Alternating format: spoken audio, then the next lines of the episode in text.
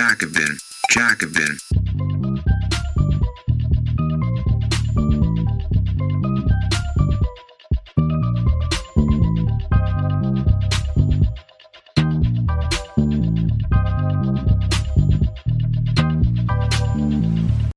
Eine kleine Neuigkeit zu Beginn. Der Jacobin Podcast ist in der Top 10 auf Spotify in der Kategorie Gesellschaft und Kultur. Wir freuen uns, dass er euch so gut gefällt. Damit wir unsere sozialistischen Ideen weiter verbreiten können, bewertet den Podcast doch gerne.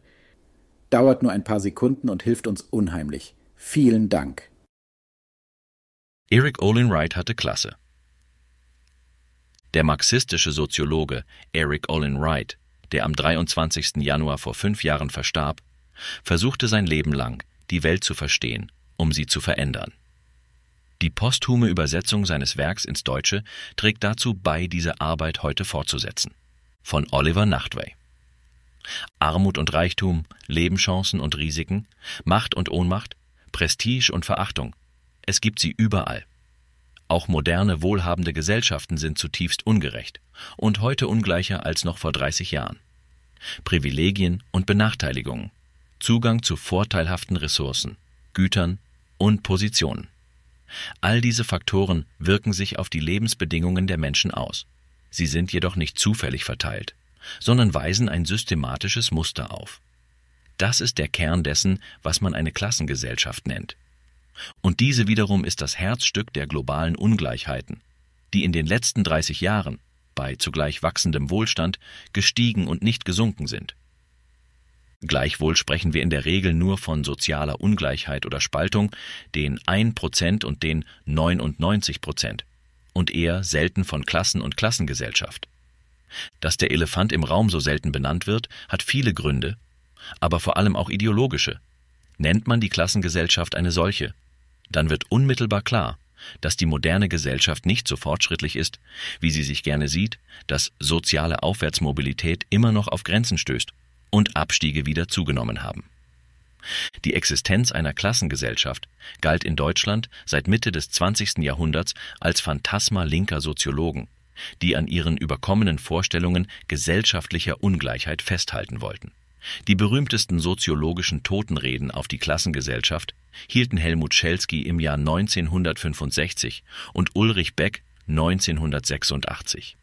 Sie waren der Überzeugung, dass durch die Modernisierung der Sozialstruktur in der zweiten Hälfte des 20. Jahrhunderts, durch die Verbesserung der Lebensbedingungen der Arbeiterinnen und Arbeiter, durch ihren teilweise erfolgten kollektiven Aufstieg Klassenverhältnisse nicht nur weniger sichtbar waren, sondern gar der Vergangenheit angehörten. Es gab aus der Sicht von Schelsky und Beck zwar noch Ungleichheiten, aber für diese betrachteten sie den Klassenbegriff als nicht mehr zeitgemäß, schließlich seien auch die proletarischen Lebensstile verschwunden. Soziale Klassen sind allerdings nicht allein eine Frage von Lebensführung und sozialer Lage. Und sie verschwinden ganz sicher nicht, indem man einfach den Begriff verabschiedet. Die Klassengesellschaft hat nur ihre Form geändert, nicht ihre grundsätzliche kapitalistische Struktur. Klassen gibt es, solange das Eigentum an den Produktionsmitteln in der Hand weniger konzentriert bleibt und solange es Herrschaft in und durch Arbeit gibt. In Deutschland war es paradoxerweise ein Liberaler, Ralph Dahrendorf, der soziale Klassen ganz selbstverständlich als notwendigen immanenten Teil moderner kapitalistischer Gesellschaften betrachtete. In der Soziologie sprach man generell lieber von Schichten, Milieus und Lebensstilen. Erst in den letzten 15 Jahren hat sich in Deutschland mit den wieder zunehmenden oder neuen Ungleichheiten, dem Wachstum der Niedriglohnunterklasse und der Entstehung neuer Fraktionen der Mittelklasse, eine neue Debatte über die Klassengesellschaft herausgebildet.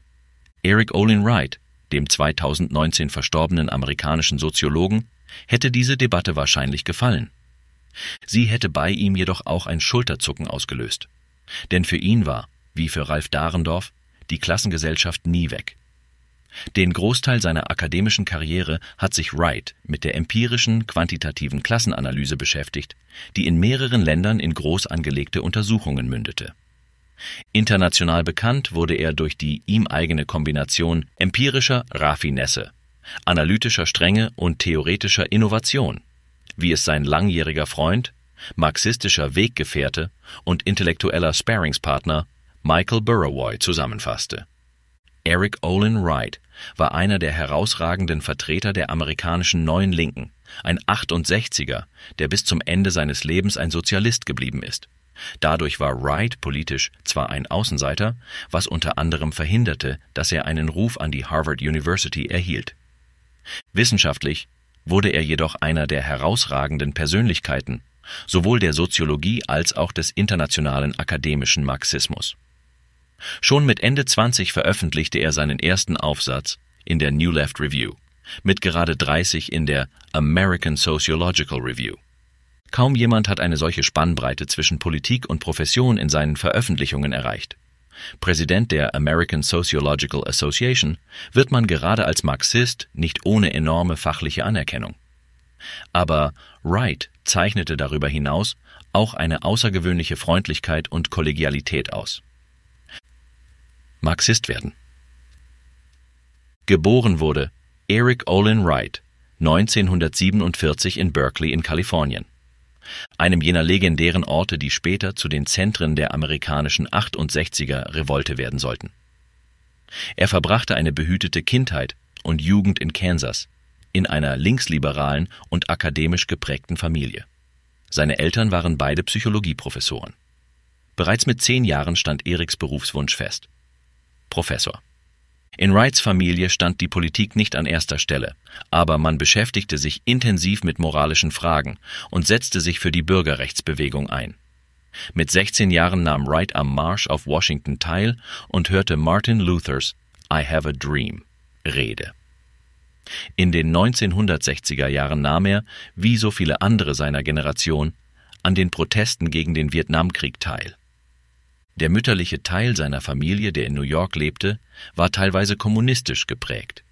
Die Diskussionen mit seinen Cousins über den amerikanischen Kapitalismus trugen nicht unerheblich dazu bei, dass er ein typischer amerikanischer Radical wurde, allerdings ohne Sympathien für realsozialistische Gesellschaftssysteme.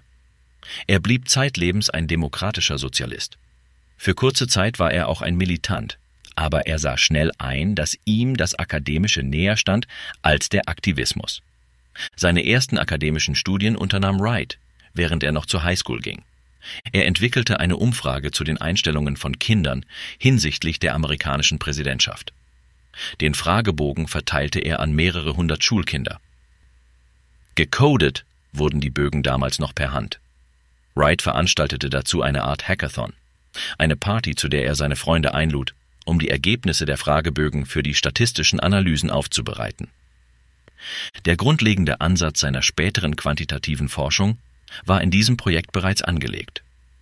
Bis er zum berühmten marxistischen Klassensoziologen wurde, dauert es jedoch noch ein Weilchen. Nach zwei Bachelor-Abschlüssen in Harvard und Oxford promovierte Wright 1976 in Berkeley, seiner Geburtsstadt und dem Zentrum der amerikanischen Gegenkultur. Nach seinem PhD wurde er direkt als Professor an die University of Wisconsin berufen, an der er dann sein ganzes Berufsleben verbringen sollte. Sein akademischer Ruf reichte damals schon so weit, dass er sich nicht mal richtig bewerben musste was für heutige Akademikerinnen und Akademiker, die in den schier endlosen Schleifen der Prekarität hängen, wie ein Märchen klingen muss. In Oxford hatte er Seminare von Stephen Lukes besucht, in denen er mit dem damals neu entfachten Feuer marxistischer Theorieproduktion in ihrer ganzen Breite in Kontakt kam. In Berkeley nahm er an einem kirchlichen Projekt teil, das sich um die Gefangenen im für seine Brutalität und Überfüllung berüchtigten Gefängnis San Quentin kümmerte. Johnny Cash hatte dort legendäre Konzerte für die Gefangenen gegeben, um auf die Haftbedingungen aufmerksam zu machen. Wrights Engagement fiel in die Hochzeit der Black Panther Party. Im Gefängnis traf er daher auch auf viele stark politisierte afroamerikanische Aktivisten, mit denen er mehr als 150 Interviews führte. Im 1973 veröffentlichten Buch The Politics of Punishment, A Critical Analysis of Prisons in America das neben theoretischen Überlegungen auch empirische Analysen enthielt, kamen die Gefangenen nicht nur selbst zu Wort, sie schrieben ganze Kapitel. Für Wright war das Buch eine Schlüsselerfahrung. Es verband wissenschaftliche Stränge, populäre Zugänglichkeit und politische Anliegen. Warum wurde er schließlich Marxist obwohl es das akademische Leben nicht einfacher macht und der Druck des Konformismus enorm dagegen spricht. Wright wurde zwar kein marxistischer Aktivist oder gar Parteigänger, aber dennoch entschied er sich für den Marxismus sowohl als wissenschaftliche als auch als politische Theorie. Selbst wenn er einräumte, dass er manche seiner Analysen auch in einer anderen, stärker im soziologischen Mainstream angesiedelten Theorie hätte formulieren können, wie es viele seiner Kollegen taten. So war der Marxismus für ihn nicht nur die analytisch gehaltvollere Theorie, sondern gleichzeitig auch eine moralisch kritische Inspirationsquelle und Ausdruck der Solidarität mit Kämpfen gegen Kapitalismus, Klassenungleichheit und Unterdrückung. Deshalb blieb seine Peer Group nicht allein die wissenschaftliche Community, sondern er gab ebenso viel auf das Urteil derjenigen Menschen, über die er schrieb. Marxistische Metamorphosen Bereits während seiner Promotion Anfang der 1970er Jahre entwickelte Wright den Hauptgedanken seines zentralen Beitrages zur Klassentheorie, die Analyse der Mittelklasse als widersprüchliche Klassenlagen. Was heute vielen als selbstverständlich erscheinen könnte, war in den 1970er Jahren alles andere als klar. Wrights Ansinnen war ein doppeltes. Einerseits wandte er sich gegen die soziologischen Ansätze, die sich vom Klassenbegriff verabschieden, um die Ungleichheiten in modernen kapitalistischen Gesellschaften zu beschreiben. Die im 20. Jahrhundert entstandenen Schichtungs- bzw. Stratifikationstheorien betrachteten gesellschaftliche Ungleichheiten im Wesentlichen in einer graduellen Perspektive. Einige hatten mehr, andere weniger, vor allem aufgrund von Bildung und Beruf. In diesem Ansatz verschwand die strukturelle Beziehung zwischen denen, die sich oben in der gesellschaftlichen Hierarchie befinden, und denjenigen, die unten sind. Es wird kein Zusammenhang unterstellt, sondern es ist in erster Linie ein deskriptiver Ansatz. Schichtungsanalysen untersuchen vor allem, welche jeweils individuellen Eigenschaften Personen in gesellschaftliche Positionen einsortieren.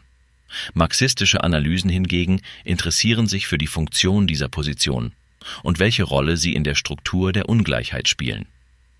Andererseits ging es Wright um die Erneuerung der marxistischen Theorie. Diese hatte gleich mit mehreren Problemen zu kämpfen. Für Karl Marx standen Klassenverhältnisse im Zentrum seiner Theorie, die er bereits 1848 im Manifest der Kommunistischen Partei schwungvoll und voller historischem Optimismus formuliert hatte. Allerdings musste sein Freund Friedrich Engels, hier bricht das Manuskript ab, an der Stelle des dritten Bandes von Das Kapital vermerken, wo Marx sich systematisch mit der Frage der Klassen beschäftigen wollte. Marx hatte in seinen politischen Schriften, insbesondere in Klassenkämpfe in Frankreich und in Der 18. Brumaire des Louis Bonaparte, zwar auch heterogene Klassenformierungen und die Rolle von Mittelklassen berücksichtigt, der historische Kern seiner Theorie war jedoch ein antagonistisches Zweiklassenmodell. Noch im 19. und frühen 20. Jahrhundert war die Existenz von sozialen Klassen eine weitgehend unumstrittene Tatsache. Max Weber schrieb ganz selbstverständlich über Klassen, auch wenn er sie anders bestimmte und sich deutlich skeptischer gegenüber ihrer kollektiven Handlungsfähigkeit zeigte als Marx. Das Problem für den Marxismus lag nun zur Zeit von Rights Promotion in der veränderten Wirklichkeit und einem veränderten Kapitalismus. Die Arbeiterklasse war im expandierenden Kapitalismus nicht verschwunden. In Europa und den USA zeigte sie sich in den 1970ern auch wieder von ihrer militanten Seite. Große Streiks erschütterten die Wirtschaft und das öffentliche Leben. Aber die proletarische Klassenexistenz hatte sich in mehrfacher Hinsicht verändert. Kapitalistisches Wachstum und erfolgreiche gewerkschaftliche Kämpfe hatten die Lebensbedingungen der Arbeiterinnen nicht nur verbessert, sondern auch die Mittelklasse wachsen lassen. Viele orthodoxe Marxisten betrachteten den Aufstieg der Mittelklassen schlicht als Illusion. Sie hielten es für eine ideologische Verblendung, denn auch die aufgestiegenen Lohnarbeiterinnen blieben Teil des Proletariats. Das war, man kann es nicht anders sagen, eine scholastische Position, die den Marxismus, der doch eine Wirklichkeitswissenschaft sein wollte, selbst zu einer Ideologie machte. Andere wollten in den neuen Gruppen der Mittelschicht eine neue eigene Klasse sehen, wahlweise als neue Mittel- oder Dienstleistungsklasse oder als Klasse der Manager bezeichnet. Wright wurde schließlich dadurch bekannt, dass er eine adäquatere und realistischere Perspektive entwickelte. Er analysierte Manager, Vorgesetzte, kleine Arbeitgeber und Angestellte mit einem hohen Grad an Autonomie nun als widersprüchliche Klassenlagen, die in sich sowohl Merkmale der benachbarten übergeordneten als auch der untergeordneten Klassen aufwiesen. Führende Angestellte würden beispielsweise als Lohnempfängerinnen Merkmale der Arbeiterklasse aufweisen, aber in ihrer Leitungsposition ebenso Herrschaft im Produktionsprozess ausüben. Für Wright waren die Mittelklassen mit ihren widersprüchlichen Klassenlagen keine eigene historische Kraft, sondern immer Teil von sich jeweils zusammensetzenden Klassenallianzen. Zwar tendieren sie im Regelfall zu einem Bündnis mit den Kapitalisten, da sie dann von der Ausbeutung profitieren können, aber es besteht auch immer die Möglichkeit zu einer Allianz mit der Arbeiterklasse, da die Mittelklasse selbst schließlich entweder lohn- oder marktabhängig ist. Besonders in Phasen, wo die Mittelklasse Erfahrungen der Dequalifizierung, des Abstiegs oder der Entwertung macht, ist sie offen für andere Bündnisse. Diese Bündnisse müssen aber nicht zwangsläufig mit Bewegungen der sozialen Gerechtigkeit stattfinden, sondern können auch in Wohlstandschauvinismus münden. Wright verlegte sich, anders als die meisten oder sogar fast alle seiner marxistischen Kollegen, bewusst auf die quantitative Forschung. Das hatte zum Teil etwas damit zu tun, dass die empirische Soziologie über soziale Ungleichheit zu dieser Zeit nicht nur von Schichtungsanalysen dominiert wurde, sondern auch annahm, die gesellschaftlichen Ungleichheiten seien legitim. Wright wollte hingegen zeigen, dass sie auf systematischer Ausbeutung beruhten. So sonnig und herzlich er im Umgang war, in seinen Ambitionen war er keineswegs bescheiden. Ursprünglich hatte ich Visionen von glorreichen paradigmatischen Schlachten mit gezückten Lanzen und dem tapferen marxistischen Ritter, der den bürgerlichen Rivalen in einem dramatischen quantitativen Duell besiegt. Darüber hinaus hatte ich die Fantasie, dass der Besiegte seine Niederlage eingesteht und daraufhin das Pferd wechselt. In den nächsten Jahren führte er mehrere große und international vergleichende quantitative Projekte zur Klassenstruktur und zum Klassenbewusstsein durch. Die Projekte erhielten zwar recht große Aufmerksamkeit, resultierten aber nicht in dem von Wright ersehnten Sieg in der Schlacht um die Paradigmen. Da der Marxismus sich politisch und wissenschaftlich in der Krise befand, war selbst ein brillanter, empirisch arbeitender Marxist kein schlagkräftiger epistemischer Gegner. Das heißt nicht, dass Wright in der Soziologie nicht wahrgenommen wurde, aber der Marxismus spielte keine bedeutende Rolle mehr. Er wurde eingereiht in die neuen klassensoziologischen Forschungen, die in den 1970er Jahren entstanden. Sein Einfluss bestand am Ende darin, dass bestimmte klassenspezifische Variablen ihren Weg in die allgemeine Forschung fanden. Der finale Paradigmenkampf blieb aus. Die marxistische Perspektive wurde so weit in die Mainstream-Forschung integriert, dass vom Marxismus nichts mehr übrig blieb. Das war frustrierend. International setzte sich gegenüber der umfassenden marxistischen Perspektive von Wright eine weberianische Perspektive in der Klassenanalyse durch. Das Klassenschema von Robert Erickson und John Goldthorpe, die dezidiert auf die Marxische Ausbeutungsperspektive und antagonistische Interessen verzichteten, die Arbeitsplatzhierarchie vor allem als Unterschiede in der Verantwortung, aber nicht im Sinne von Herrschaft betrachteten, und die vor allem Klassenbewusstsein nur rudimentär erfassten. Klassen waren hier im Grunde Berufsklassen, die anhand von Marktchancen und dem Typus von Arbeitsverträgen bestimmt werden. Wrights Klassentheorie unterlag mehreren Metamorphosen. Betonte er zu Anfang in seinen Untersuchungen noch den Aspekt von Herrschaft, setzte er ihn später voraus. Vor allem korrigierte er seinen Begriff der Ausbeutung. Wright gehörte zu einer Gruppe von Wissenschaftlern. Es waren alles Männer, die am Programm eines analytischen Marxismus arbeiteten.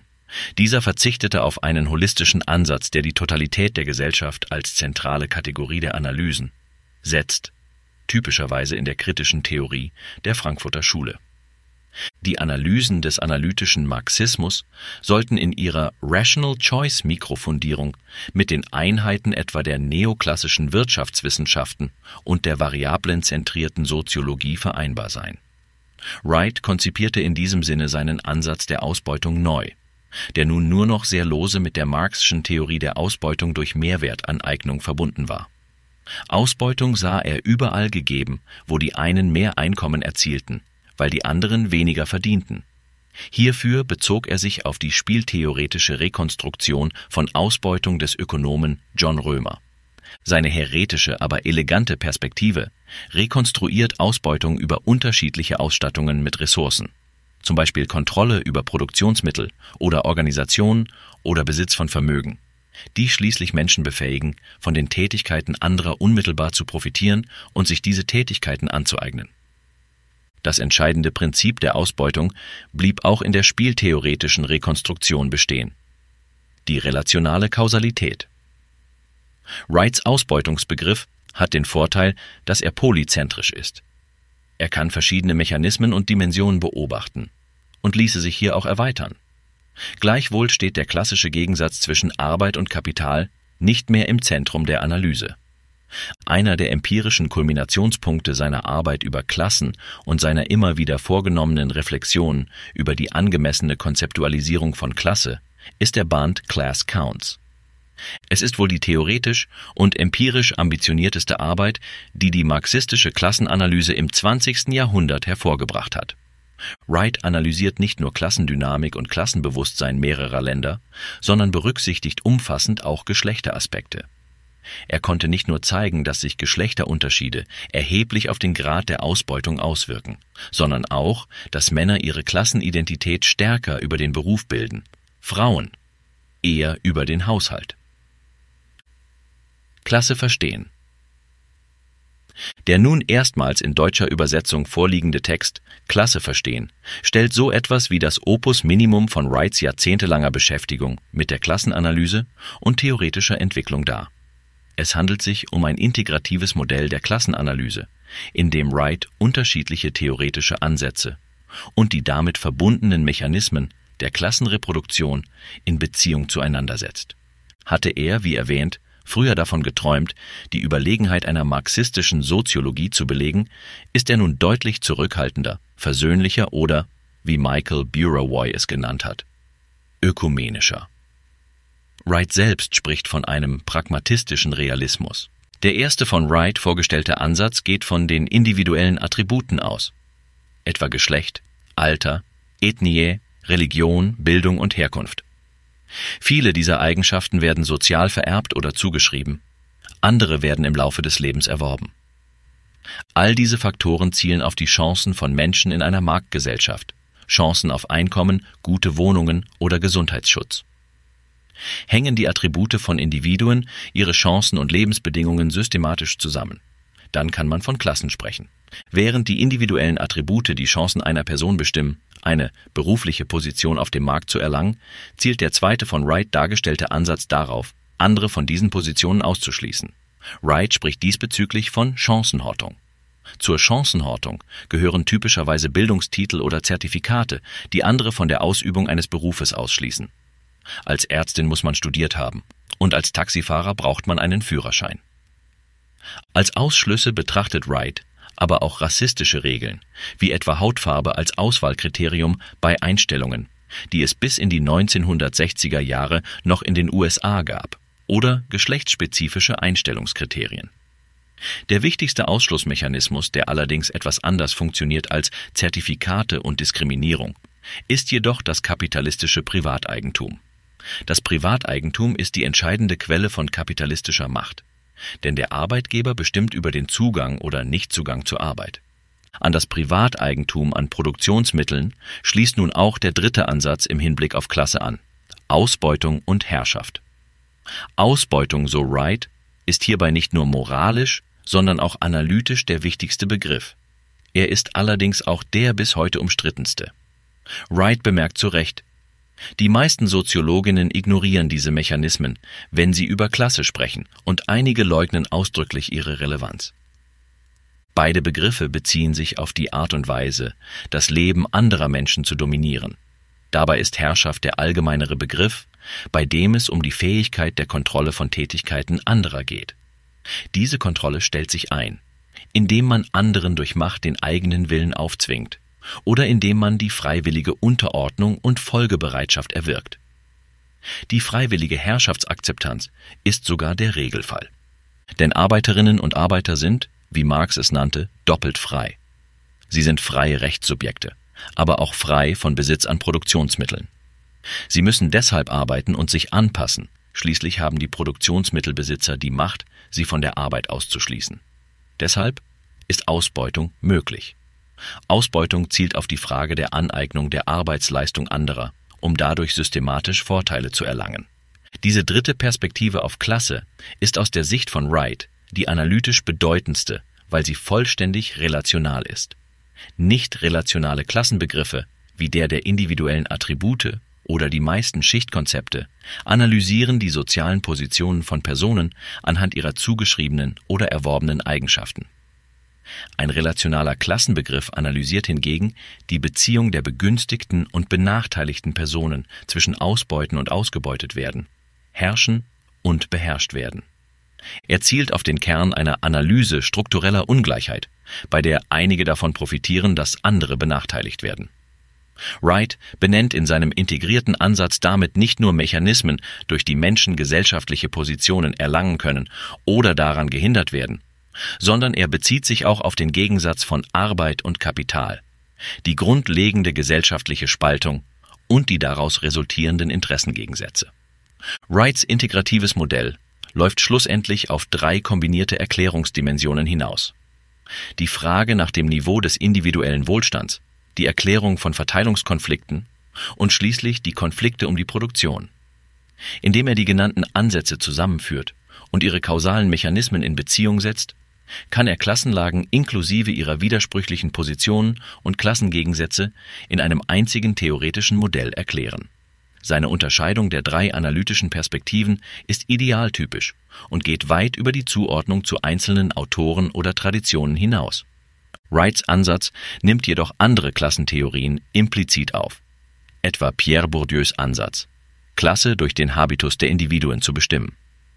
Das durch soziale Herkunft in der Familie erworbene typische Verhalten sowie der Kulturgeschmack, die Positionierung im sozialen Raum aufgrund kulturellen, vor allem Bildung, sozialen, Kontakte und Netzwerke und ökonomischen Kapitals, materielle Ressourcenausstattung, werden bei Wright durch die individuellen Attribute und die Chancenhortung aufgenommen.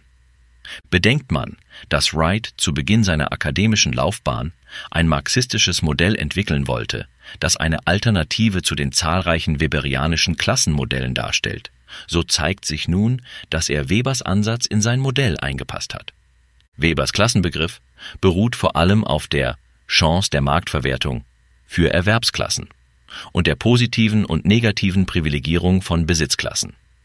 In Wrights Perspektive haben wir es hier mit Konzepten von individuellen Attributen und Chancenhortung zu tun.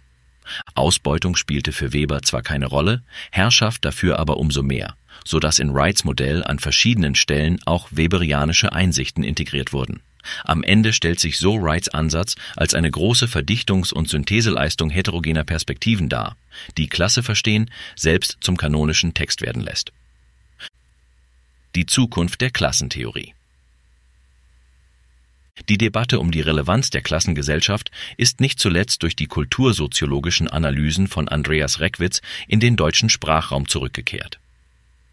Reckwitz diagnostiziert den Aufstieg einer nunmehr sozial, kulturell und politisch hegemonialen neuen Mittelklasse im Gegensatz zum kulturellen und sozialen Abstieg der alten Mittelklasse. Eine Dynamik, die auf sozialstruktureller Ebene bereits die empirischen Untersuchungen von Wright bestimmt hat wenngleich er die kulturelle Dimension nicht in den Blick nahm. Will man sich heute theoretisch und empirisch mit dem Wandel von Klassenstrukturen beschäftigen, ist Wrights Ansatz wohl der ambitionierteste, umfassendste und nuancierteste. Nicht zuletzt deshalb kommen die zeitgenössischen Studien zur Klassenbildung nur selten ohne eine Auseinandersetzung mit seinem Werk aus, selbst bei den Perspektiven, die nicht im Zentrum seiner Forschung standen, wie der Bedeutung von Vermögen für die Klassenbildung. Auch in der kritischen amerikanischen Soziologie, in der es in den letzten Jahren ein kleines Revival von marxistischen und vor allem Klassenperspektiven gegeben hat, ist Wright der theoretische wie auch analytische Anker und vor allem Quelle der Inspiration. Es gibt in der marxistischen Welt kaum jemanden, vor dem sich, zu Recht, derart viele verneigen. Der bärtige Mann aus Trier steht allerdings gewiss noch ein gutes Stückchen über ihm. Klasse verstehen ist eine Art Abschluss von Wrights langjährigem Forscherleben, im günstigsten Fall aber auch eine Art Neubeginn. Die Klassentheorie der Zukunft wird um Wright nicht herumkommen. Allerdings wird sie die polyzentrischen Perspektiven der Ausbeutung by Wright noch stärker ausweiten müssen. Auch sein Ansatz bleibt noch zu stark arbeits- und produktionszentriert. Zwar sind die Wohnverhältnisse im Prinzip in seinem Ansatz enthalten, nehmen aber gemessen an der Bedeutung für Klassenstrukturierungen einen zu geringen Stellenwert ein. Insbesondere die reproduktive Sphäre, das heißt die Frage, wie nicht nur die geschlechtliche Arbeitsteilung, sondern die gesellschaftliche Organisation von Care-Arbeit und sozialer Reproduktion die Klassenlagen bestimmt, bleibt bei ihm eine Lücke, die künftige Generationen von Klassensoziologinnen und Soziologen füllen müssen. Wright war auf eine bemerkenswerte Art und Weise ehrlich. Dass er sich trotz seiner vielfältigen theoretischen Interessen, unter anderem der Staatstheorie, in der er ebenfalls sehr einschlägig war, den quantitativen Analysen verschrieb, hatte sowohl eine politisch-epistemische als auch eine eigennützige Dimension. Er verstand sich als Marxist und wollte mit seinen Ansätzen eine empirische Lücke im Marxismus füllen, da viele Marxisten variablenzentrierte Ansätze unter eine Art Positivismusverdacht stellten. In den Variablen, so befürchteten sie, würden die gesellschaftliche Komplexität und Totalität zwangsläufig auf eine Reihe von Kodierungen reduziert, die letztlich Herrschaft und Ideologie in gesellschaftslose Parameter reduziere. Dieser Argwohn hatte im Marxismus dazu geführt, sich vor allem auf theoretische, makrosoziologische oder sozialphilosophische Analysen zu kaprizieren. Wright wollte dieses Manko beheben und dabei auch gleich noch den bürgerlichen Kolleginnen zeigen, dass er als Marxist es besser, eleganter und systematischer konnte. Neben dieser Keckheit machte er aber auch kein Geheimnis daraus, dass ihm solch ein Weg gute Karrierechancen bieten würde. Eine Karriere hat er gemacht. Und was für eine. Aber er litt auch unter dem enormen Peer Pressure und dem Erfordernis der Anerkennung der Fachkollegen, die, wenn man einer nonkonformistischen Theorie anhängt, die Art und Weise der Forschung verändern können. Im Laufe seiner Untersuchungen wurde ihm klar, dass an den marxistischen Vorbehalten gegenüber den variablen orientierten Ansätzen doch auch was dran war. Zwischenzeitlich haderte er mit dem enormen empirischen Aufwand, den er betrieb. Immer wieder hatte er mit den Operationalisierungen und Kategorien analytisch zu kämpfen. Es gab Phänomene, die er theoretisch wie empirisch nie vollständig in den Griff bekam.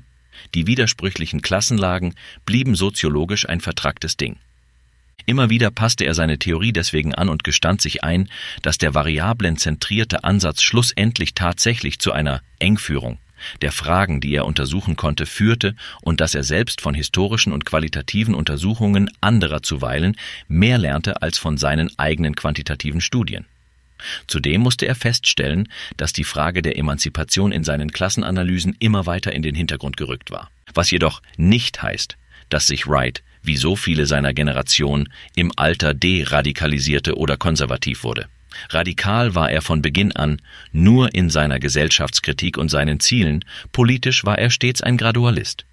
Weder sehnte er sich nach einem revolutionären Umsturz, noch hielt er ihn für möglich.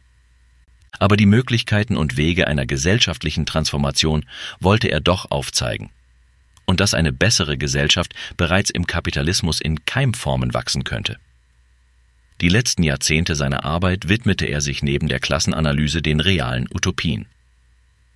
Er untersuchte Projekte wie etwa Wikipedia oder Genossenschaften, in denen im Gegenwartskapitalismus nicht kapitalistische oder zumindest kooperative Formen des Wirtschaftens entstehen könnten.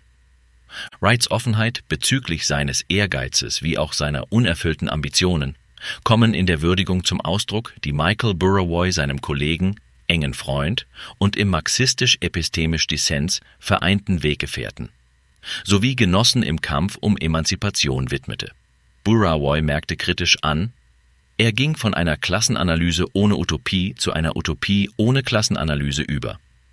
Beides zu verbinden, wäre vielleicht der nächste Schritt in seinem Schaffen gewesen. Aber eine Krebserkrankung verhinderte dies.